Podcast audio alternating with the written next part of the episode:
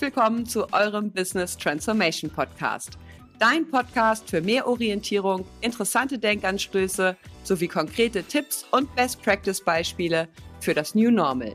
Ich bin es wieder, eure Miriam und zusammen mit Marco Wittig, bekennender Salesforce-Nerd und Inhouse-Consultant bei Facelift, sprechen wir heute über Events, die Salesforce anbietet, um euch den Einstieg in das Thema Digitalisierung zu vereinfachen und was ihr euch in Zeiten von Corona gegebenenfalls für euer Marketing und euren Vertrieb vom Weltmarktführer für CRM-Lösungen abgucken könnt. Herzlich willkommen, Marco. Hallo Miriam und natürlich auch Hallo an alle da draußen. Für mehr Orientierung und um zu erfahren, was mit Salesforce alles möglich ist, werden euch aktuell eine ganze Menge neuer Eventformate angeboten. Hierzu gehören zum Beispiel die Dreamforce, Webinare oder Customer Success Events. Events, die vor Corona oftmals unglaublich viele Menschen in Persona zusammengebracht haben und allein deshalb für viele ein Highlight dargestellt haben. Aufgrund der Corona-Situation mussten diese ursprünglichen Vorort-Events jedoch abgesagt bzw. neu gedacht werden, sodass die geplanten Veranstaltungen aus Sicherheitsgründen aktuell nur digital stattfinden. Wie Salesforce sich hier jetzt aufstellt, was geboten wird, um die fehlenden Vor-Ort-Veranstaltungen bestmöglich zu kompensieren und was das mit digitaler Kompetenz zu tun hat, dazu wollen wir uns heute in dieser Folge austauschen. Wenn du noch mehr über das Drumherum zu Salesforce erfahren möchtest und welche Möglichkeiten es gibt, sich auf leichte Art und Weise mehr Know-how zum Thema Digitalisierung anzueignen, dann höre doch auch in Folge 11 rein, in der wir darüber sprechen, wie du mit Hilfe der Salesforce Community Kompetenzen aufbauen kannst und diese als persönlichen Karrierebooster nutzt. Marco, du gehörst zu denjenigen, die sogar schon mal auf der Dreamforce von Salesforce in San Francisco dabei waren. Erzähl uns doch einfach mal, wie du dieses damals noch vor Ort stattfindende Großevent erlebt hast und über welche Dimension wir hier eigentlich sprechen. Äh, ja, sehr gerne. Ich äh, hatte tatsächlich die Ehre, schon mittlerweile zweimal da vor Ort gewesen zu sein und es ist einfach äh, überwältigend und gigantisch. Also äh, zu Beginn vielleicht einmal zu den Dimensionen. Man muss sich das so vorstellen, San Francisco ist eine Stadt mit äh, ungefähr 800.000 Einwohnern und zur Dreamforce kommen ungefähr 200.000 Menschen. Also mit anderen Worten, die Stadt wächst mal eben um 25 Prozent an und das ja wirklich für drei, vier Tage äh, das ist einfach gigantisch. Also was da in der Stadt los ist, wie die Leute da durch die Gegend wuseln, ähm, das ist einfach unfassbar. Und das Witzige als äh, Fun Fact nebenbei, man erkennt die Leute auch alle, weil jeder kriegt typischerweise so ein Starterpaket mit einem Rucksack und jeder hat dann halt auch die ganze Zeit immer diesen Rucksack auf, weil man eben doch seine eigenen Snacks und Unterlagen dann einfach mit diesem Rucksack rumtransportiert. Und egal, je zentraler man kommt, ich mal, wo dann die ganzen Events auch stattfinden, umso mehr häufen sich diese Rucksäcke. Aber selbst wenn man denn sein Hotel ein bisschen weiter weg vielleicht auch hat oder sowas, selbst da läuft man immer noch mal wieder diesem Rucksack über den Weg. Und das ist einfach gigantisch. Also die Dreamforce selber ist ja auch bei Salesforce selber natürlich das ultimative Event schlechthin. Also es ist ja auch tatsächlich in der gesamten IT-Welt wirklich eines der größten oder sogar die größten Messen, die es überhaupt gibt in der IT-Welt. Und ähm, insofern, jeder, der vielleicht auch so schon mal eine andere IT-Messe hier in Deutschland, kennen wir ja dann wahrscheinlich eher sowas wie die CeBIT noch aus der Vergangenheit, die ja auch mal sehr, sehr große Dimensionen hatte. Aber da geht die Dreamforce halt wirklich noch mal um einiges weiter. Und äh, ja, das ist einfach absoluter Wahnsinn, auch was die da alles arrangieren. Also das ist wirklich die komplette Innenstadt. Ähm, da werden verschiedene Hotels und Veranstaltungsräume gebucht, die kompletten Messehallen, die es da im Zentrum gibt. Es werden zentrale Straßen komplett abgesperrt, wo der äh, Dreamforce Park eingerichtet wird. Und man hat denn da als Auto in dem Sinne auch gar keine Durchkommenmöglichkeit quasi mehr. Also das wäre jetzt irgendwie so, weiß nicht, als äh, Hamburger muss man sich das vorstellen, als würden alle Straßen rund um die Alster gesperrt werden und da wäre Messe, sag ich mal. Ähm, und entsprechend kann man sich auch vorstellen, was dann da nach für ein Verkehrschaos herrschen würde.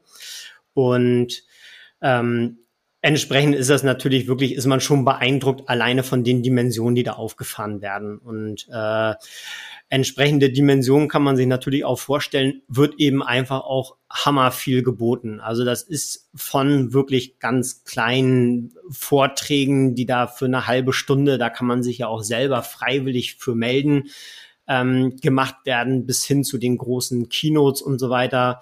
Ähm, da hat man ja wirklich in allen Dimensionen irgendwas und entsprechend hat man da natürlich auch seine ganz großen Highlights. Also gerade auf so einer Keynote, wenn man da wirklich in dem großen Saal einen Platz ergattern kann, dann hat man tatsächlich mal auch die Möglichkeit, wenn auch vielleicht über ein bisschen Distanz, den Mark Benioff mal selber live zu sehen. Ähm, es gibt jedes Jahr ein Dreamfest, also wo irgendwie ein Konzert, ein Benefizkonzert veranstaltet wird. Da hatte ich die Ehre, Lenny Kravitz, Alicia Keys und Fleetwood Mac live zu erleben und das ja auch alles quasi im Dreamforce-Ticket mit drin.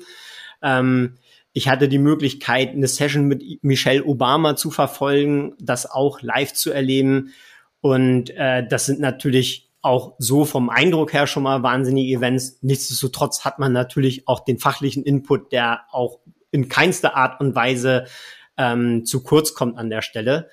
Und da habe ich natürlich auch irgendwie immer den Schwerpunkt gelegt bei dem, was irgendwie bei uns in der Firma gerade anlag, wo wir die Lightning-Umstellung gemacht haben, gab es massig natürlich auch Sessions zur Lightning und zu Sales, also zur Salesforce Lightning Experience. Und so kann man sich da eben auch wirklich seine eigenen Highlights tatsächlich so rauspicken. Irre. Also das muss ja unglaublich beeindruckend gewesen sein, aber auch anstrengend, stelle ich mir vor, bei so vielen Eindrücken, die da auf einen einprasseln. Und so ein Event, das lebt natürlich von der Stimmung und von den Menschen. Durch Corona ist das jetzt alles anders und aus Sicherheitsgründen werden Veranstaltungen von Salesforce aktuell nur noch digital umgesetzt. Und wer regelmäßig in unsere Folgen reinhört, weiß, dass für einen solchen Schritt ein hohes Maß an digitaler Marketing- und Kanalkompetenz nötig ist, damit ein solches Erlebnis wie die Dreamforce dann eben auch virtuell funktionieren kann. Am Beispiel von Salesforce selbst und ihren Maßnahmen können wir jetzt aber bereits einiges ableiten. Hier wird ganz deutlich, was zukunftsorientierte B2B-Unternehmen alles auf die Beine stellen, um wettbewerbsfähig und wachstumsorientiert zu bleiben. Äh, ja, dieses Jahr ist ja auch wieder die Dreamforce, äh, findet ja tatsächlich wieder statt vom 21. bis 23. September und es ist tatsächlich ja auch eine Vorortpräsenz geplant. Ähm, weiß ich tatsächlich noch nicht so ganz genau, wie und in welchem Umfang das alles geplant ist. Aber on top macht Salesforce es dieses Jahr ja so, dass es auch ein weltweites digitales Event sein soll. Ähm, so dass es halt wirklich die allererste globale Dreamforce sein wird, die wirklich von jedem von überall aus zugänglich gemacht wird. Ja, genau, Marco. Also das gilt für die Keynote, sogenannte Breakout-Sessions, in denen zusammen mit Experten über die Highlights diskutiert wird, sowie inspirierende Fallbeispiele von Kunden, die geteilt werden. Über den digitalen Weg werden also noch mehr Menschen als zuvor angesprochen und können dann direkt von zu Hause oder wo auch immer sie sich gerade befinden teilnehmen. Den Link zum Event habe ich euch einfach mal in die Show Notes gestellt, falls ihr gleich mal reingucken möchtet. Dahinter verbergen sich dann auch neue digitale Präsentations- und Videoformate. Neue Speaker-Kompetenzen sind vonnöten, in denen es dann darum geht, sich auch vor einer Kamera gut präsentieren zu können. Und klar ist aber auch, dass durchgängige Marketing- und Vertriebsprozesse nötig sind, welches erst durch einen hohen Digitalisierungsgrad möglich machen, um somit neue Transparenz- und Auswertungsmöglichkeiten zu schaffen. Also, und klar, zudem ist natürlich wie immer Content King. Das stimmt, das merken wir auch immer mehr bei uns. Ähm, wir haben tatsächlich daher auch angefangen, unser eigenes Produkt, die Facelift Cloud, immer mehr für uns selbst auch zu nutzen, ähm, dass wir auch für uns entsprechend über die ganzen verschiedenen sozialen Medien auch Werbung für uns machen und entsprechend auch Content teilen an äh, unsere Kunden und natürlich auch alle Interessierten, die sich in den sozialen Netzwerken eben viel aufhalten. Es ist also so, dass der Vertrieb und die Neukundengewinnung digital stattfindet und es wird verstärkt auf vertrauensfördernde Maßnahmen wie produktbezogene Webinare gesetzt. In diesen Webinaren werden zum Beispiel Best-Practice-Lösungen vorgestellt, in denen es um das Zusammenspiel von Marketing, Vertrieb und Service geht, um den Teilnehmern einen anfassbareren Eindruck davon zu vermitteln, worauf es ankommt und wie diese Prozesse konkret in Salesforce umgesetzt und genutzt werden können. Das hilft natürlich sehr, wenn ihr jetzt noch kein ganz klares Bild davon habt, wie ihr das Zusammenspiel der drei Bereiche zukünftig umsetzen wollt und ermöglicht euch, sich daran zu orientieren, was viele schlaue Köpfe bereits vorgedacht haben.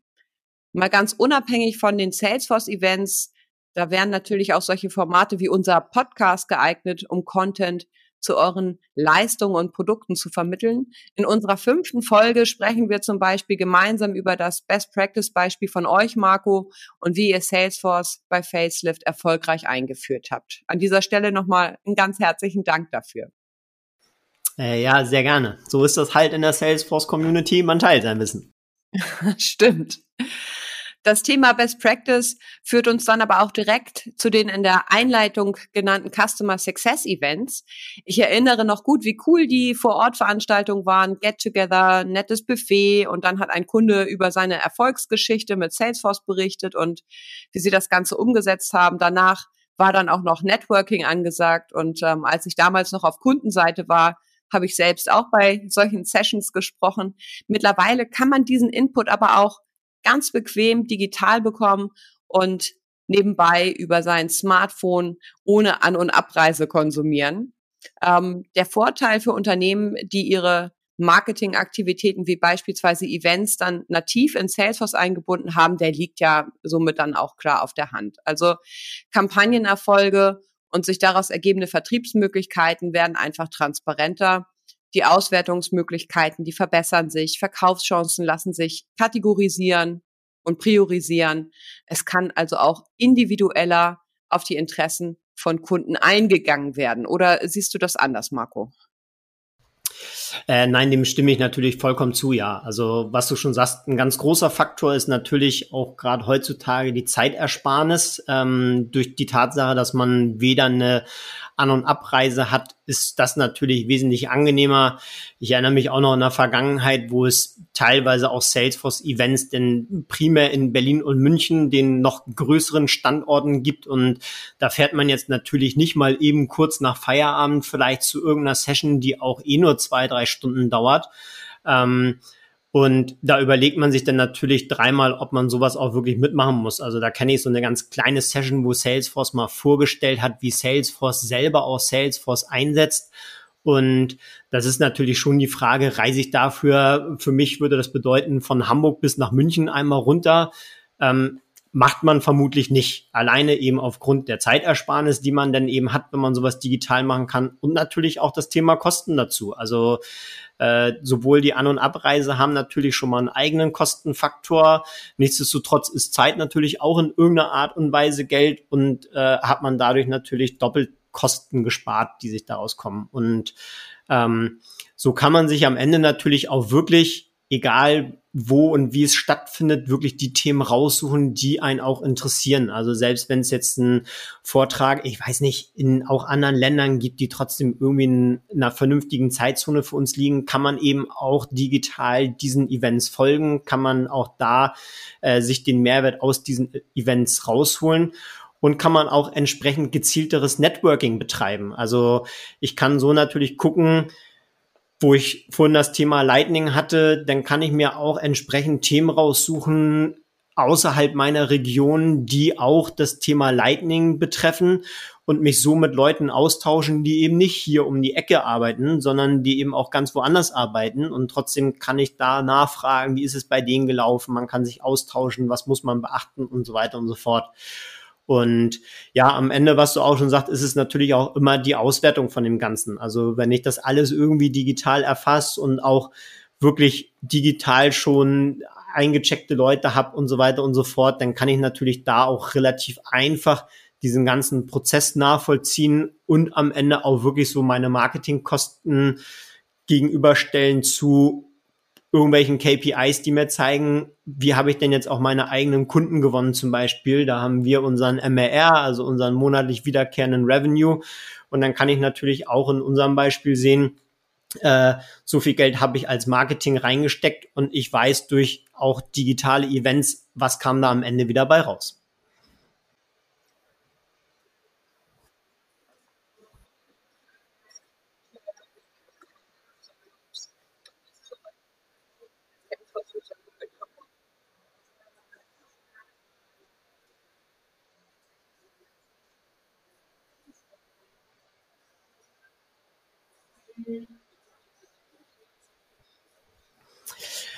Äh, gerne. Die User Groups sind ja regionale von Salesforce organisierte, aber auf ehrenamtlicher Tätigkeit basierende Zusammenkünfte. Und ähm, letztendlich ist das häufig auch aufgeteilt, hängt immer so ein bisschen davon ab, wie groß die Resonanz in den verschiedenen Regionen ist. Aber mittlerweile wird das mehr und mehr so gemacht, dass es einmal eine Admin Group gibt, eine Developer Group und eine Non-Profit Group. Und entsprechend haben wir da natürlich auch die verschiedenen Zielgruppen. Also ich bin Co-Host zusammen mit dem Tobias Gilde von der Admin User Group hier in Hamburg in Deutschland. Und ähm, da haben wir natürlich eher so, sage ich mal, die, ich nenne es mal fundamentalen Themen so rund um Salesforce, rund um Einsatzmöglichkeiten, rund ums Customizing und so weiter und so fort.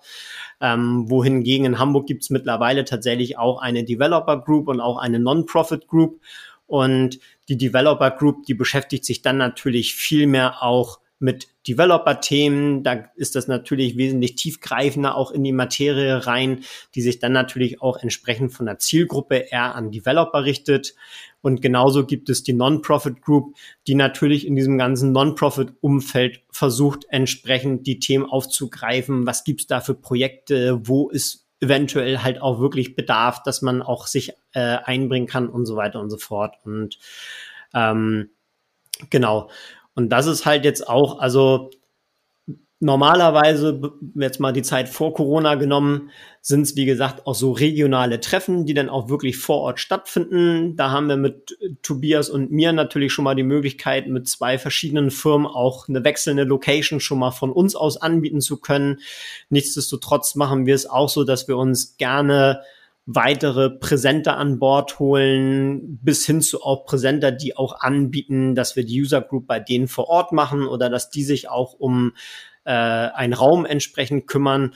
Und dann ist es eigentlich auch immer so geplant als Feierabend-Event kommt man so gegen 18 Uhr zusammen und äh, hat ein, zwei, drei Themen, die man entsprechend einmal wirklich durchgeht, wo man sich zu austauschen kann und findet natürlich auch drumherum immer dieses ganz normale Networking statt. Und ähm, aktuell ist es natürlich alles ein bisschen anders. Ähm, aufgrund von Corona, so genauso wie Salesforce gezwungen war, auf digitale Events umzustellen, waren wir das mit der User Group natürlich genauso. Gerade hier in Hamburg hatten wir natürlich auch mal noch viel länger gefühlt, zumindest noch teilweise schärfere Regeln, was auch die Anzahl an Haushalten betraf, die zusammenkommen. Als rein Stadtstaat war das teilweise ein bisschen anders organisiert und waren wir entsprechend natürlich auch gezwungen, das Ganze digital stattfinden zu lassen. Und ja, dadurch gab es natürlich auch so ein bisschen Veränderungen. Also man hat dann schon gemerkt, durch äh, das Veröffentlichung von einem digitalen Event, wo man am Ende halt auch über Zoom oder ähnliche Tools ähm, sich ja auch von überall aus einwählen konnte, gab es auf der einen Seite natürlich die Möglichkeit, dass wir doch auch eine größere Resonanz hatten ähm, weil sich die Leute eben wirklich bequem von zu Hause zum Feierabend einfach dann doch noch spontan mit einwählen konnten ähm, und nicht zusehen mussten, dass sie irgendwie rechtzeitig Feierabend machen, um zur Location zu kommen oder ähnliches. Äh, und on top war es tatsächlich so, dass sich auch überregional der ein oder andere dann doch auch mal angemeldet hat. Also war ein ganz extremes Beispiel, waren mal Anmeldungen, die wir tatsächlich aus Indien hatten. Die Leute sind zwar am Ende dann trotzdem nicht gekommen. Äh, weiß nicht, ob da auch der zeitliche Faktor ist ja doch eine ein bisschen andere Zeitzone und wenn man dann hier erst um 18 Uhr anfängt, ist es da ja doch schon relativ spät. Äh, ob sowas auch dazu geführt hat, dass die Leute dann nicht gekommen sind.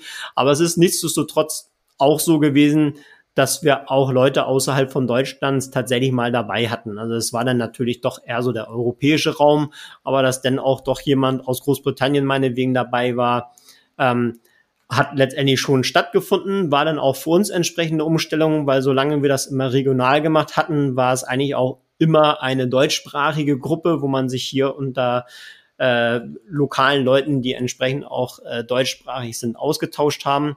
Und da hat man dann auch mal eine Ausnahme gemacht, dass man eben gesagt hat, okay, diese Vorträge, die wir da jetzt halten, die werden wir entsprechend auch auf Englisch machen. Und ähm, auch da ist der Ablauf natürlich so ein bisschen anders geworden, weil über Zoom oder egal Videoplattformen kennt ja wahrscheinlich auch jeder, so ein klassisches Networking ist dann natürlich wesentlich schwieriger. Also es finden sich jetzt nicht irgendwie so kleine Grüppchen zusammen und man tauscht sich über irgendwelche Themen aus, sondern es ist letztendlich natürlich schon so, dass man sein Programm hat, was man doch relativ straight durchgeht. Es gibt dann noch Austausch zu diesen Programmpunkten, die da letztendlich vorliegen.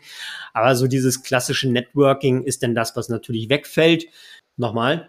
Und genauso bei den regionalen User Groups, die dann vor Ort stattgefunden haben, konnten wir halt auch immer noch sowas anbieten, wie es gab ein Pizzaessen und ein Bierchen dazu zum Feierabend. Und dann steht man natürlich auch gegebenenfalls am Ende vielleicht auch mal mit einem privaten Thema zusammen und schnackt einfach so ein bisschen, weil man sich eben doch auch einfach über die Jahre jetzt so ein bisschen kennengelernt hat. Und äh, ja, werden wir mal sehen, wie sich das in Zukunft halt auch so entwickelt. Also unser Wunsch ist natürlich auch, dass wir sagen, wir möchten am liebsten wieder diese Vor-Ort-Treffen haben, weil sie eben doch einfach von der, von der Zusammenkunft her einfach ein wesentlich angenehmeres Gefühl bieten und ähm, es da einfach viel mehr Spaß macht, sich auch entsprechend gegenseitig auszutauschen und eben auch so mal auch von neuen Leuten die Gesichter irgendwie zu sehen, anstatt irgendwie nur so ein kleines Video dann irgendwie als eins von 20, 30 Leuten zu haben. Und da hoffen wir natürlich auch, dass wir da wieder mehr zum alten klassischen Format der Vor-Ort-Treffen wechseln können und entsprechend so die User Groups auch in Zukunft wieder abhalten können, wie sie eigentlich ja auch gedacht sind. Okay, interessant. Ähm, ist es denn vielleicht auch denkbar, dass ihr so eine Mischform zukünftig anbietet? Also zum Teil vor Ort, wer da sein kann und zum Teil vielleicht virtuell dazugeschaltet? Kann man natürlich genauso machen, ja. Also das ist dann natürlich immer ein relativ einfaches, dass man sagt, man teilt diese ganze User Group auf in zwei Teile, wie es bisher eigentlich auch immer ist, dass man anfängt um 18 Uhr beginnt das Treffen, um 18.30 Uhr meinetwegen fangen die Vorträge an. Da könnte man dann sagen, ab 18.30 Uhr machen wir auch direkt eine äh, Videoschelte dazu, dass man sagt, äh, ab 18.30 Uhr kann man sich über einen Link einwählen und die Vorträge selber hören, kann auch Rückfragen entsprechend dann stellen und so weiter. Und dass man dann, wenn die Vorträge durch sind, wieder zu dem Networking-Teil kommt, der dann natürlich quasi nur für die Leute vor Ort wird. Aber das ist definitiv auch eine Option, ja. Okay. Das heißt, dass Interessierte auch einfach mal teilnehmen können, um sich ein eigenes Bild zu machen, Fragen zu stellen oder auch einfach ihr Netzwerk zu erweitern. Stimmt's? Stimmt, das ist richtig. Also man muss definitiv jetzt ähm, kein Salesforce-Kunde sein, um bei solchen Treffen dabei zu sein. Natürlich findet man uns auf den Standard Salesforce Community Wegen. Also wir haben eine eigene Community Group, wo natürlich auch der Austausch stattfindet. Dafür braucht man natürlich schon irgendwie einen Salesforce Zugang. Ähm, aber letztendlich äh, sind wir auch vertreten bei Xing, LinkedIn habe ich jetzt auch eine Gruppe. Es ist letztendlich eine öffentliche Website, über die man die User Group findet. Also wenn man nach Admin User Group Hamburg sucht, dann landet man letztendlich auf einer Seite von Salesforce wo sich die Gruppe vorstellt. Da kann man sich auch so ganz normal anmelden mit ganz normalen Anmeldedaten, ohne irgendwie Salesforce-Zugänge zu benötigen und würde dann auch immer benachrichtigt werden, wenn wir ein neues Event erstellen. Und dann bekommt man gleich äh, eine E-Mail dazu, wo dann drinne steht, dass ein neues Event geplant ist, wann das geplant ist, wie die Inhalte sind und so weiter. Und dann kann man sich da entsprechend auch direkt anmelden zu den Events und äh, bekommt dadurch alles mit. Wenn ihr jetzt hellhörig geworden seid, dann meldet euch bei einem der anstehenden Salesforce-Events an und macht euch selbst ein Bild oder kontaktiert Marco, um einfach mal bei einer User Group dabei zu sein und reinzuschnuppern. Ich persönlich kann die Teilnahme nur empfehlen, weil relevanter Input geteilt wird und das eben in einer sehr netten und lockeren Atmosphäre. Mir bringt das also immer Spaß, dabei zu sein. Und tja, das war's dann auch für heute schon wieder. Vielen Dank für euer Interesse und eure Zeit und hoffentlich bis zum nächsten Mal, wenn es wieder heißt, lasst uns loslegen und gemeinsam in die digitale Zukunft starten, aber denkt unbedingt auch an das Entscheidende drumherum. Viele Grüße, eure Miriam und euer Marco.